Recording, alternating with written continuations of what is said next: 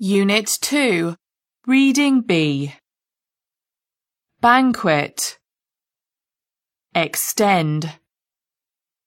Greeting. Distinguished. Attendance. Literature. Giant. Respectful. Tone. Slight. Literary. Stage. Ordinary. Bet. Bar. Audience. Dozen.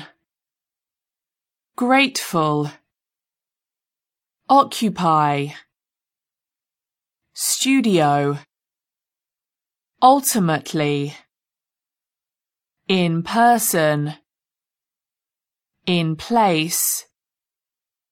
Be grateful for.